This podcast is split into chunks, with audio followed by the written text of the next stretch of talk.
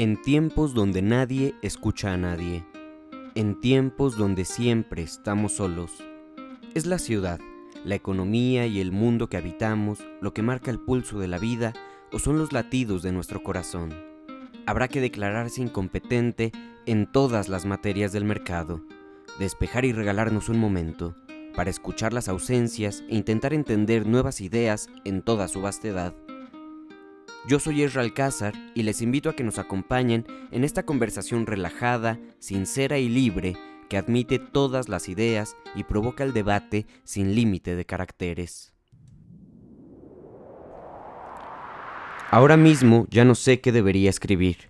No sé siquiera si debería escribir. Tal vez lo mejor sería que volviera a la habitación, prender un cigarro y, mientras lo fumo, escoger un capítulo más de Seinfeld para verlo por décima ocasión. Pero no, no puedo resistirme a sentarme aquí y seguir hablando de esto. Me gustaría entrar en las ligas menores del debate para decir, como el espectador de todo que acostumbro ser, que los intelectuales no están siendo como deberían ser, que algunos deberían mirarse en sus cotos de poder, como Octavio Paz miró al PRI y a algunos personajes políticos en su ogro filantrópico. Y digo paz porque esos intelectuales que estuvieron de su mano parecen no tener la capacidad del análisis que su maestro, no sé si Paz lo logró, pero sí quiso pensar. Vivimos en momentos de cambio y repensar al intelectual, su función, su poder y su relación con el gobierno y el empresariado después de una época neoliberal fallida que requiere de un cambio que se hace más urgente con la emergencia sanitaria. Pero yo no quiero ni debo iniciar ese análisis. El debate de las y los intelectuales debe empezar con su autocrítica. Lo que me trae ahora y no me deja ir a la habitación a ver un capítulo más de Seinfeld, el cigarro ya lo estoy fumando, es decir que esto es una canallada. Es una canallada hablar de libertad de expresión desde su coto de poder cuando sabemos, al menos los que vivimos y vemos desde más abajo, cerca de la realidad, que la libertad de expresión en México vive y ha vivido bajo asedio desde hace mucho tiempo. Desde el 2000 se han documentado más de 150 asesinatos de periodistas relacionados con su labor informativa. Los periodistas viven y ejercen día a día en México con su integridad física, económica, emocional y familiar bajo asedio. La libertad de expresión ha estado y está bajo asedio porque intelectuales engolosinados por cantar al oído del rey validaron la falsa libertad de expresión de esos poderes fácticos como una virgen en un altar que solo está ahí representando la ilusión de lo que nunca será. En México, está bajo asedio la libertad de expresión porque hace apenas en 2017 y 2018 no había una manifestación que no fuera reventada con infiltrados y reprimida, porque el gobierno de Peña Nieto fue un oscuro y violento regreso del PRI, después del horror de la violencia en las calles desatado por el panismo porque en los gobiernos del PRI y el PAN, que tantas revistas compró para que las leyeran los mismos fantasmas que votaron por ellos en las bodegas de las oficinas, los que ahora reclaman libertad de expresión desde columnas de opinión en diarios y programas de televisión, esos mismos no reclamaron la libertad de todas y todos los que no estábamos en su estrato social o su consejo editorial. La libertad de expresión está bajo asedio cuando se enuncia frívolamente por intereses de poder económico y político. Es hora de regresar a debates que se quedaron olvidados en la apariencia de democracia. Apenas hace unos días, en Simulacro, programa de Convoy Network, Arturo Rodríguez y Olayo Rubio entrevistaron a José Waldenberg, quien atinó a decir que desde hace un par de décadas, tal vez más, pero ahora no lo escucharé otra vez, México vivió una democracia germinal. Sin embargo, a Waldenberg se le pasó un detalle, que uno de los problemas fue el no seguir cultivándola y por el contrario creer que ya la teníamos hecha. Pero la democracia no es algo que, que, se cocina una vez y se consume infinitamente. Por la democracia y la libertad hay que trabajar día a día. Los abajofirmantes intercambiaron la libertad de expresión y la democracia de un país por su lugar dentro del juego político.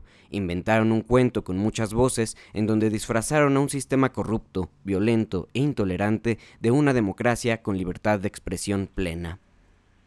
Ahora que las voces crecen gracias a las redes y que el debate de lo público es un poco más público, exigen libertad de expresión e inventan un nuevo cuento que también daña al país porque sí hay que defender la libertad de expresión, pero no así, no disfrazando una pelea por poder político en una batalla por la libertad, cuando lo que no les gusta es que la libertad de expresión sea para todas y todos. Había dicho que lo mejor era ir a ver tele y fumar un cigarro, no ponerme a escribir todo este enojo ante el cinismo y la trampa. Y es que cuando uno quiere tanto algo, lucha por ello, como creo que hemos hecho muchos a lo largo de los años por una democracia más real, porque la vida sea menos desigual.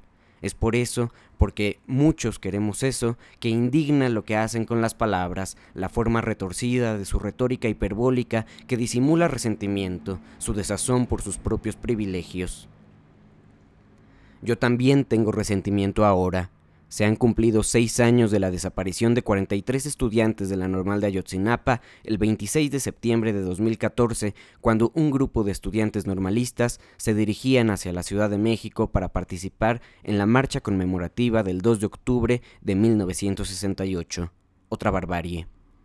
Seis años de recordar el horror de Ayotzinapa, 52 años de recordar la noche de Tlatelolco, años y tragedias que se recuerdan y se nombran en pie de lucha justo porque no había libertad de expresión. Yo también tengo un desazón porque cuando la libertad de expresión de la mayoría ha estado bajo asedio, los que ahora la defienden callaron. Ya lo decía hace rato, no debía sentarme a escribir y no por irme a ver la tele y fumar un cigarro, sino porque la luz volvió y entiendo que siempre es mejor leer que escribir. Como siempre, es mejor escuchar que hablar.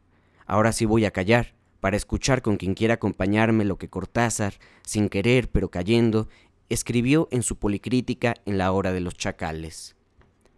¿De qué sirve escribir la buena prosa?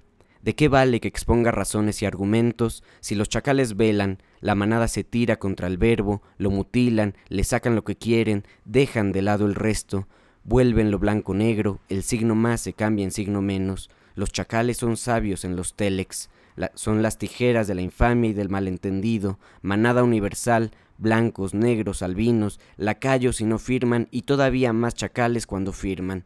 ¿De qué sirve escribir midiendo cada frase, de qué sirve pesar cada acción, cada gesto que expliquen la conducta, si al otro día los periódicos, los consejeros, las agencias, los policías disfrazados, los asesores del gorila, los abogados de los trusts, se encargarán de la versión más adecuada para consumo de inocentes o de crápulas, fabricarán una vez más la mentira que corre, la duda que se instala, y tanta buena gente, tanto pueblo y tanto campo de tanta tierra nuestra, que abre su diario y busca su verdad y se encuentra con la mentira maquillada, los bocados a punto, y va baba prefabricada, mierda en pulcras columnas, y hay quien cree, y hay quien olvida el resto, tantos años de amor y de combate, porque así es, compadre, los chacales lo saben, la memoria es falible, y como en los contratos, como en los testamentos, el diario de hoy con sus noticias invalida todo lo precedente, hunde el pasado en la basura de un presente traficado y mentido.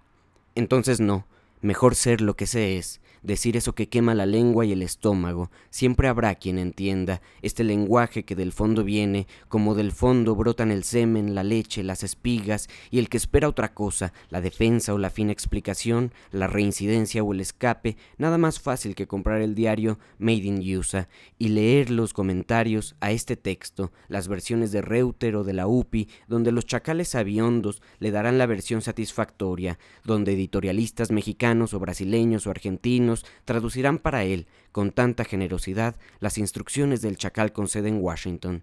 Las pondrán en correcto castellano, mezcladas con saliva nacional, con mierda autóctona, fácil de tragar. No me excuso de nada, y sobre todo no excuso este lenguaje. Es la hora del chacal, de los chacales y de sus obedientes. Los mando a todos a la reputa madre que los parió, y digo lo que vivo, y lo que siento, y lo que sufro, y lo que espero.